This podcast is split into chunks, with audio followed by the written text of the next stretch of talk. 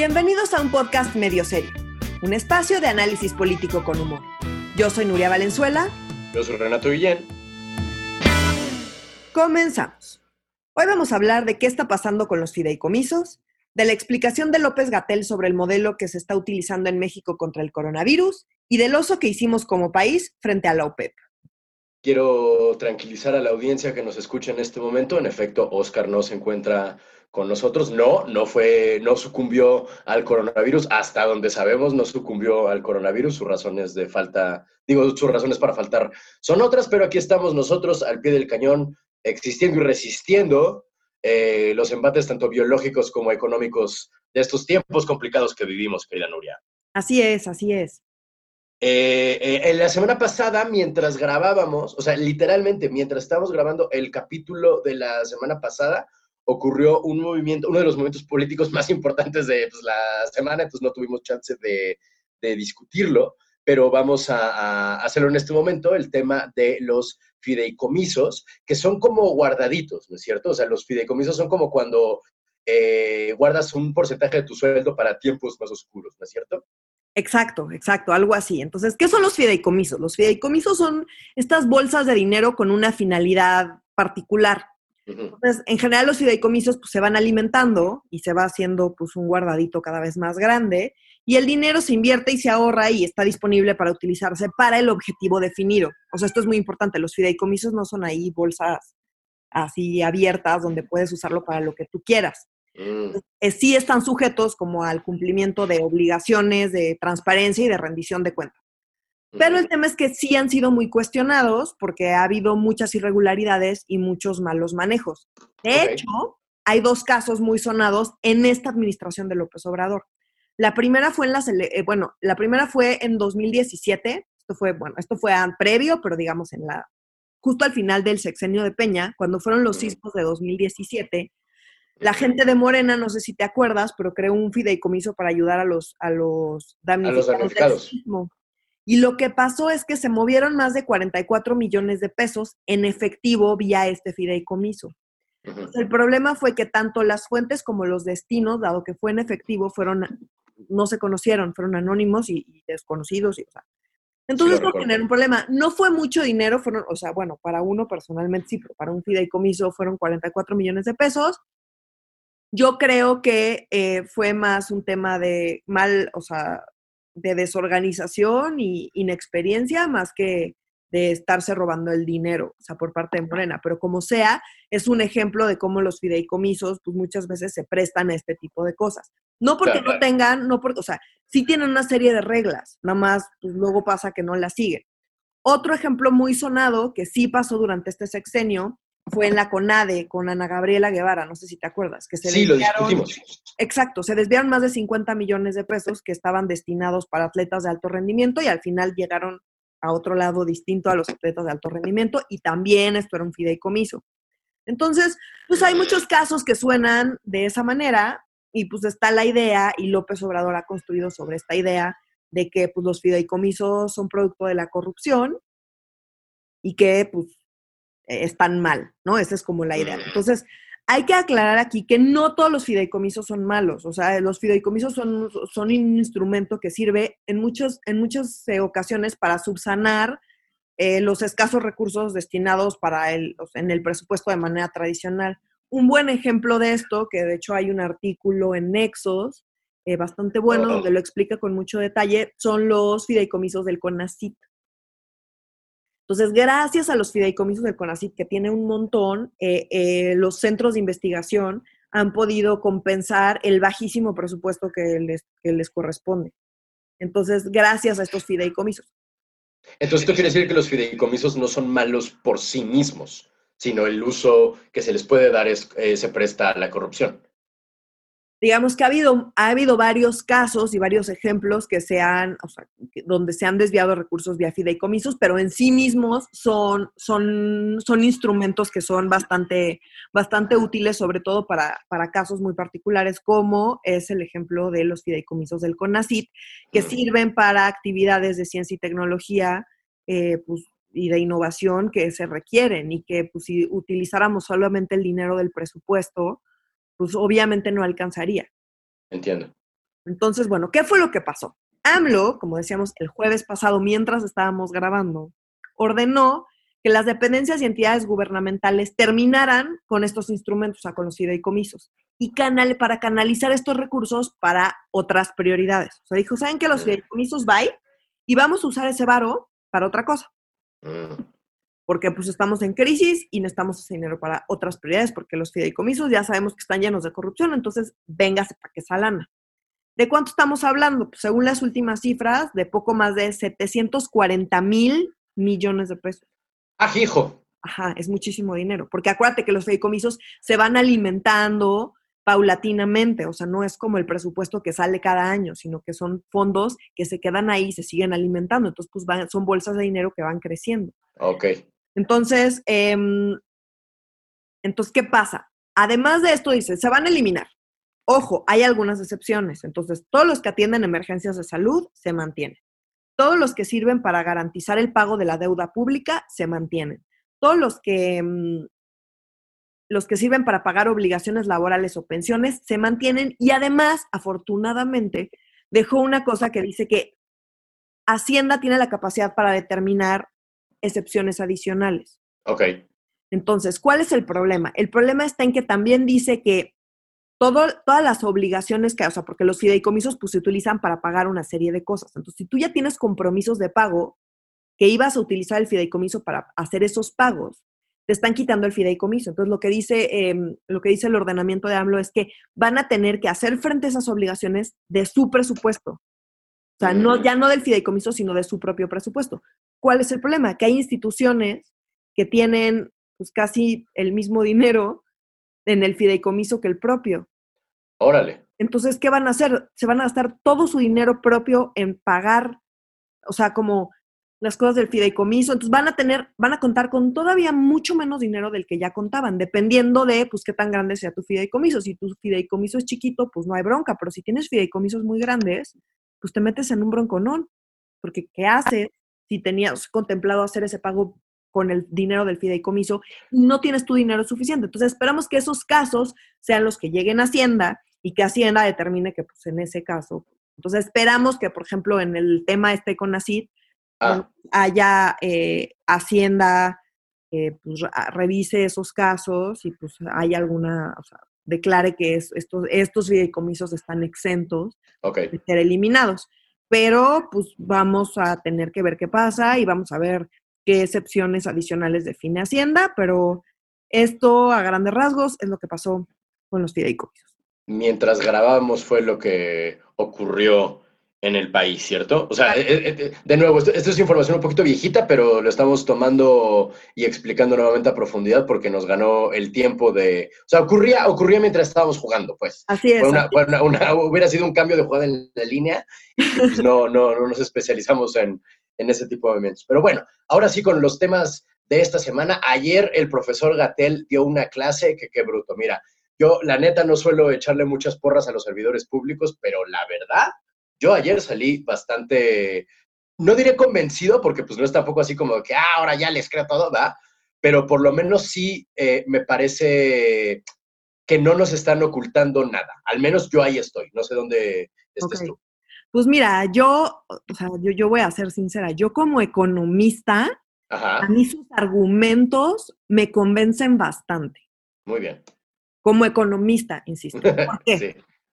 Primero, Porque ustedes también usan gráficas y, les maman las curvas y así. Bueno, Entonces, primero debo decir que fue impresionante la claridad con lo que explicó conceptos súper complicados, ¿no? ¿Verdad que sí? son conceptos em, de estadística y matemáticos bastante complicados. Entonces, la verdad... Hasta parece de medio serio de lo bien que explica, carajo.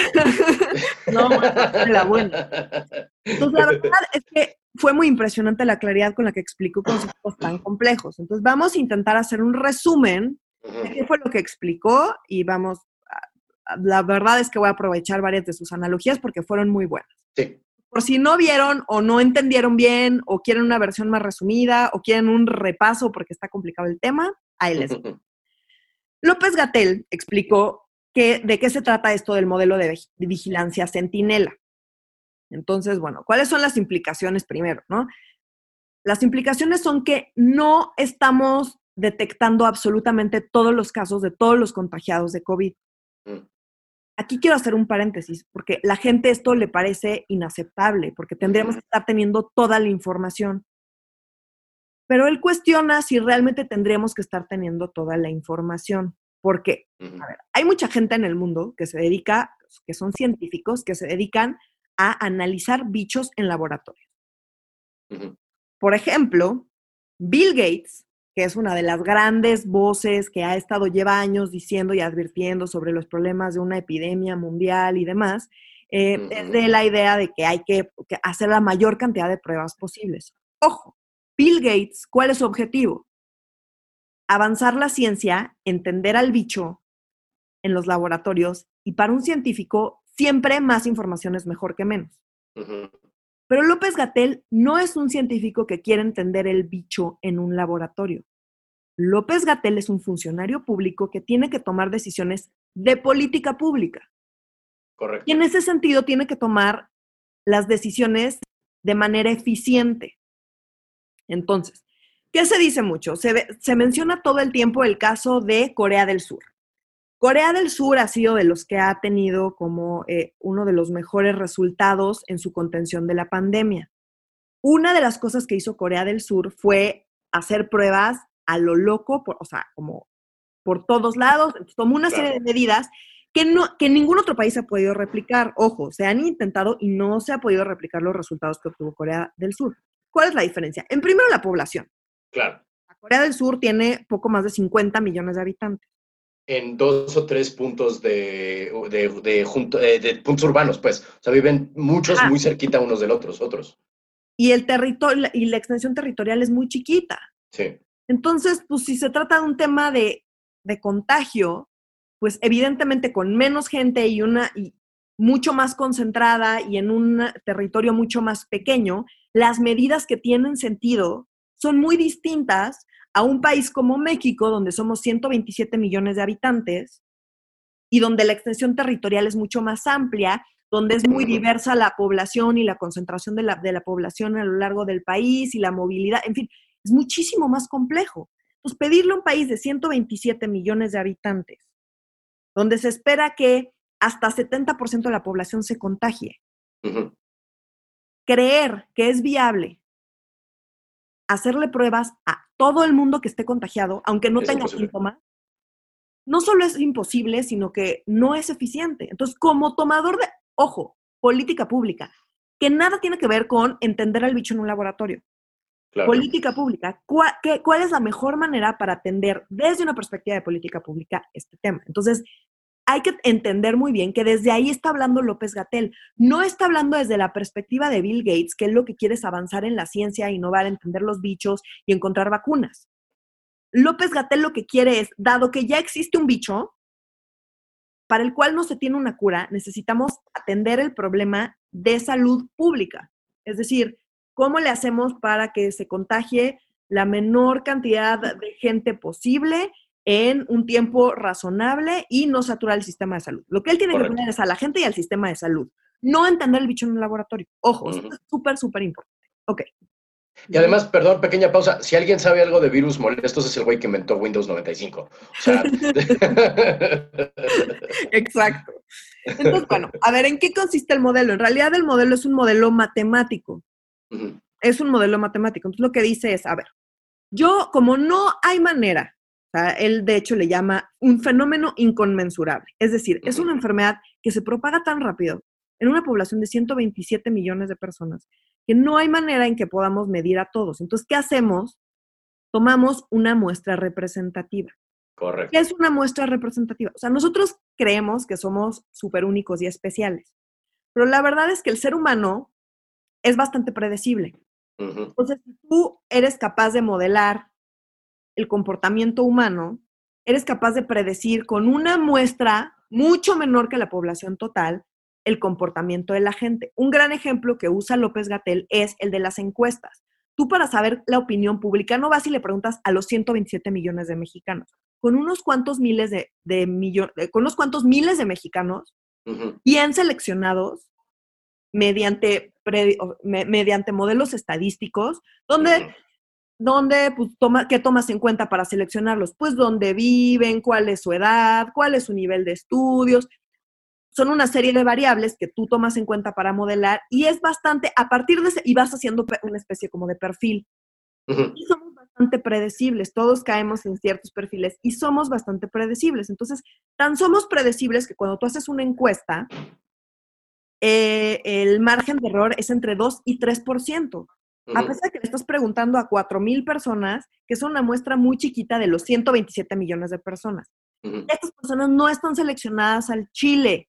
Hay, hay, como, hay toda una estrategia para seleccionar a estas personas y así poder hacer una encuesta y poder determinar qué es lo que opina la gente con un rango de error de más menos 2-3%, ¿ok?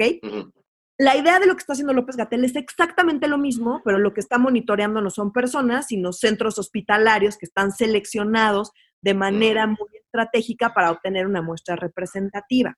¿okay? Entonces, él dice, yo estoy consciente de que no tenemos diagnosticados todos los casos. Es más, eh, estamos esperando solo diagnosticar uno, más o menos uno de cada ocho casos posibles. ¿Por qué? Porque hay muchos casos que no van a llegar, su muestra no va a llegar al laboratorio, o porque no se la hicieron, porque tuvieron síntomas súper leves, porque no llegaron al hospital, porque se pusieron tan graves que se murieron antes, porque nunca fueron al doctor, por mil razones. Por mil razones. Porque estamos pidiendo que solamente llegue la gente al hospital cuando verdaderamente está grave. Si no está grave, que no vaya. Entonces, se estima, de hecho, que haya ahorita alrededor de 26 mil casos de COVID. Eso fue lo que dijo ayer. Entonces fue el escándalo. No, ¿cómo? Ya ven cómo se Nos están ocultando información. ¡Se los dijimos! No, están diciendo es completamente ineficiente ir a perseguir a todos esos casos, porque son miles y miles y miles de casos. Mejor utilizamos esos recursos en recabar información de manera estratégica. Entonces, no solamente, porque, ojo, para entender la enfermedad, una cosa es el bicho en el laboratorio y otra cosa es entender cómo se, cómo se comporta, a quiénes afecta más, qué condiciones hacen que te vaya peor o te vaya mejor para poder prever eso. Entonces, tú no necesitas ir a identificar todos los casos de COVID para saber que le afecta más a los adultos mayores. ¿Qué hicieron? ¿Qué es lo que hacen? Agarran 376 unidades de salud de monitoreo. Entonces, esa es su muestra representativa. De las 26 mil que hay en el país. Exacto. Entonces, en esas 376 unidades hacen pruebas de laboratorio y levantan la información súper detallada. No es nada más hacer una prueba de laboratorio y ya te puedes ir a tu casa. No, no, no, no. A ver, ¿cuáles son? ¿Cuál es tu estilo de vida? ¿Fumas o no fumas? ¿Qué otras enfermedades tienes? ¿Cuál es tu edad? ¿Cuál? O sea, hacen muchísimas preguntas para tener información de mucha calidad, específicamente pensando en la enfermedad. Entonces, no es nada más, entender la enfermedad no es nada más saber cuántos están contagiados, es entender cuáles son las características de las personas contagiadas y cuál es la evolución de la enfermedad dependiendo de esas características. Y eso se hace no haciéndole la prueba a todo el mundo, sino haciéndola a una muestra representativa. A ver, esta es la estrategia de López Gatel. A mí, matemáticamente, lo que está diciendo, para mí como economista que busco la eficiencia, tiene todo el sentido que decida utilizar sus recursos en recabar información de calidad estratégicamente seleccionada que en recabar información masiva donde no va a poder recabar toda y va a gastar recursos a lo güey. Entonces, desde mi formación, lo que está diciendo tiene mucho sentido. ¿Por qué recibe tantas críticas? Porque hay muchísima gente que son científicos, otra vez, cuyo objetivo es entender el bicho en el laboratorio, están recomendando hacer toda la mayor cantidad de pruebas posible. Claro, para, para los efectos de ellos, para sus objetivos, sí, más información es mejor que menos. Pero López Gatel está tomando una decisión de política pública, donde tiene con recursos escasos hacer lo mejor que pueda para protegerlo en la medida de lo posible el sistema de salud. Claro.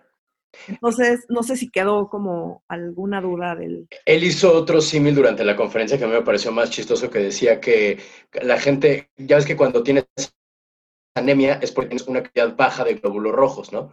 Entonces, si vas a un, con doctor para revisarte, no te tienen que sacar los cuatro litros de sangre e ir contándote célula roja por célula roja para llegar a la conclusión, no, pues en efecto, usted tiene anemia. Nel, te sacan un tubito y con la muestra de ese tubito pueden decir, ah, hay un número determinado. En efecto, hay un número bajo o alto o normal de células rojas en su sangre y por eso se la vamos a aplicar. A mí me parece eso mucho más cagado, este, la verdad.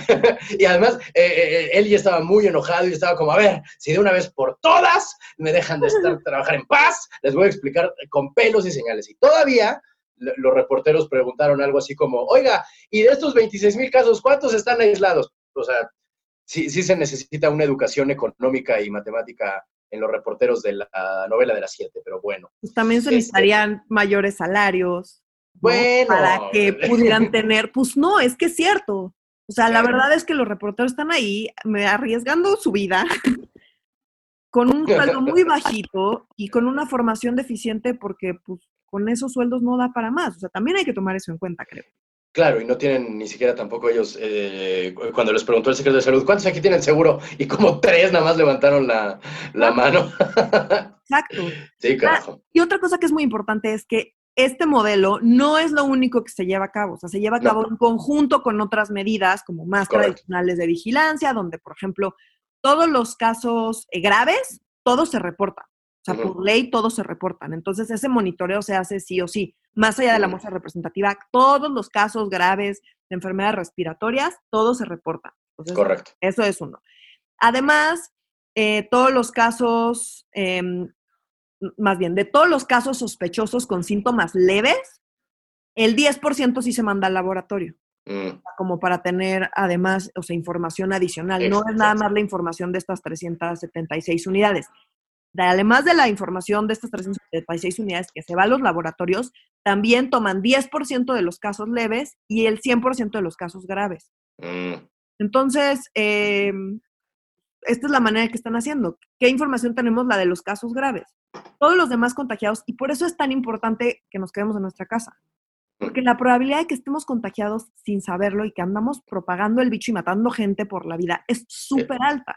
sí, El que ustedes no tengan síntomas no quiere decir que no tengan la enfermedad. Pueden tener la enfermedad y tener síntomas súper leves. O todavía no haber desarrollado los síntomas. Y ahí viene el tema famoso de la mascarilla. La mascarilla no sirve para evitar contagiarse, súper importante. No Muy bien. evita que te contagies tener una mascarilla. Es más, si la usas mal, puede ahí atorarse el bicho y que sea más fácil contagiarte. Lo que evita la mascarilla es que tú contagies a otros. ¿Por qué? Porque la probabilidad de que tengas la enfermedad y dado que eres una persona joven y saludable, tus síntomas sean súper leves, es muy alta. Entonces, ahí vas por tú por la vida, caminando, sintiéndote bien, escupiendo el bicho por todos lados hasta que Y matando abuelas. matando abuelas, exactamente. Entonces, es súper importante entender eso. Entonces, no, no, o sea, justo como no vamos a detectar todos los casos, todos los casos de la gente joven que se siente bien y que sale a la calle porque se siente bien, es justo el bicho que se propaga. Correcto. Las mascarillas no sirven para evitar el contagio, sirven para evitar la propagación del bicho. Así es, o sea, no te protegen de nada las mascarillas, No, protegen a los otros de ti. correcto. Es súper importante entender eso, ¿ok? Claro, cuando, Em. cuando, cuando yo era historiador y nos mandaban al Archivo General de la Nación, nos poníamos cubrebocas y guantes, y la gente, o sea, otros eh, compañeros decían, claro, porque el polvo nos va a afectar las napias y porque nos vamos a morir. No, no, no, es para proteger a los libros de ti, güey, o sea, de tus mocos, de tus babas y de tus dedos cochinos llenos de grasa que se van a chingar el papel, ¿sabes? O sea, siempre es para que uno no afecte al ambiente, no para que el ambiente no lo afecte a uno. Pero como somos súper egoístas, sentimos que todo es como a mí no me va a pasar nada, pues me voy a pasear y no Me se voy a la playa, por ejemplo, sí, ¿no? Como hay gente así inmensa en este mundo. En fin, este... Ah, otro tema económico que está ocurriendo así hace 30 segundos. Ahora sí nos dio tiempo de hablar al respecto. En la OPEP, el productor, el petróleo, que al menos ahí, danos una buena noticia, querida Nuria, por favor. Ay, sí, bueno, hicimos el oso, pero ya se superó. ok. Pues les cuento. Eh, la OPEP, que es la Organización de Países Exportadores de Petróleo, y sus aliados, entre ellos Rusia y demás, acordaron eh, reducir la producción de petróleo. ¿Para qué? Para elevar los precios. O sea, como el precio del petróleo, ya les hemos contado, está en los suelos. Entonces, ¿por qué? Porque hay demasiado petróleo circulando en el mercado y no se está usando ese petróleo. Entonces, ¿cuál fue?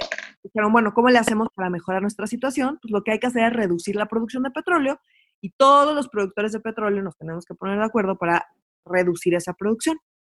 Todos estuvieron de acuerdo, Arabia Saudí, o sea, todos estuvieron de acuerdo, toda la OPEP estuvo de acuerdo, y adivina quién les costó trabajo convencer y fueron los últimos en acceder. Rusia. No, México. ¿Qué? Rocío Nale decía que no, porque claro, o sea, lo único que muestra es su nulo conocimiento de economía. Pero ¿por qué mandamos? Ah, porque es la secretaria, ¿vale? Así que ¿por qué mandamos a Rocío Nale? ¿Qué güey soy? Finalmente accedió, o sea, es importante. Finalmente accedió, ya salieron y se va a reducir la producción. ¿Por qué? Porque México, en nuestro nulo conocimiento económico, su razonamiento era, pues, menos producción es menos dinero. Entonces, como yo necesito el dinero, pues no puedo reducir mi producción. Pero ojo, tu producto, o sea, estás vendiendo a un precio súper bajo y tú no determinas el precio, lo determina el mercado completo. Y México sí es un productor importante, pero no lo suficientemente importante como para afectar el precio. Mm. México solo acepta el precio, o sea, se chinga y acepta el precio que, que esté en el mercado, aunque produzca, pero no producimos suficiente como para afectar el precio. Entonces estás, sí, estás produciendo más, pero a, pues, a unos precios que pues, mejor literalmente produce casi prácticamente cualquier otra cosa. Entonces, mm. tienes que bajar tu producción para que aumente el precio. Y si aumenta el precio, aunque produzcas menos, vas a generar más ingresos. Suena bastante simple, la neta, hasta yo lo entendí. Bueno, exacto, bueno, pues hasta yo que soy no lo entendía y se tardaron en convencer a México porque pues haciendo el oso. Sí, oso. ¿Fue, fue, a distancia o se juntaron así fue a distancia, hicieron, ah, una, hicieron, una, conferencia virtual. Eh, ah, chido.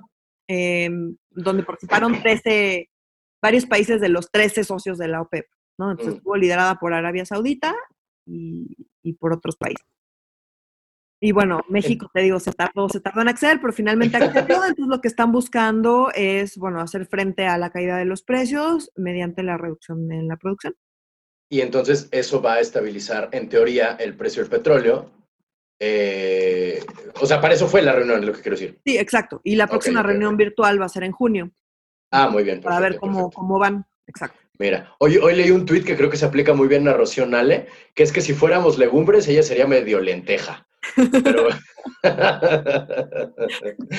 Eso no es mío, por ahí lo leí, la verdad es que está, está muy bobo, yo lo sé, pero creo que, creo que, creo que, eh, creo que, creo que es muy, muy ad hoc en este, en este caso. Este, ya casi para, casi como último tema, si no es que ya el último, un, un, aspecto muy gacho de la cuarentena, digo, además del económico, ¿verdad? Además del, de la neuria que, causa estar todo el día sin salir, hay uno que no se había, bueno, yo no lo había previsto al menos, un aumento gacho en la, en la violencia intrafamiliar, ¿cierto?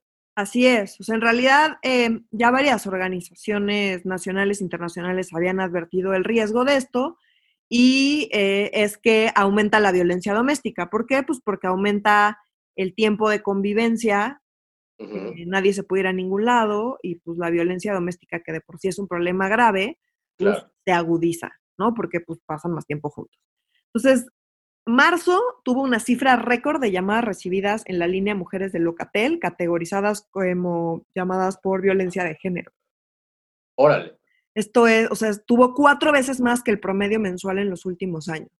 ¿Se cuadruplicó? Sí, o sea, para darte una idea, en marzo hubo 812 llamadas, mientras que en febrero hubo la mitad y en enero hubo una cuarta parte de eso, que es más o menos lo, que, lo que suele haber. Entonces, pues sí, es, es un tema grave y es una de las consecuencias no necesariamente tan evidentes de la, de la cuarentena. Claro. Sí, que no se hubieran pensado que era tan... Exacto, o sea, y, así hay varias, o sea, bueno, o sea, esta está más fea, hay unas como pues, más neutrales, como el tema del Internet, por ejemplo, de la importancia de mantener el Internet. O sea, ahorita sí, sin Internet, valemos turbo madre. Entonces, sí de repente todos estamos pues conectados y haciendo videoconferencias y pues eso es un peso adicional al Internet que ya explicaban los expertos que no es que se caiga el Internet, pero sí se, se puede saturar.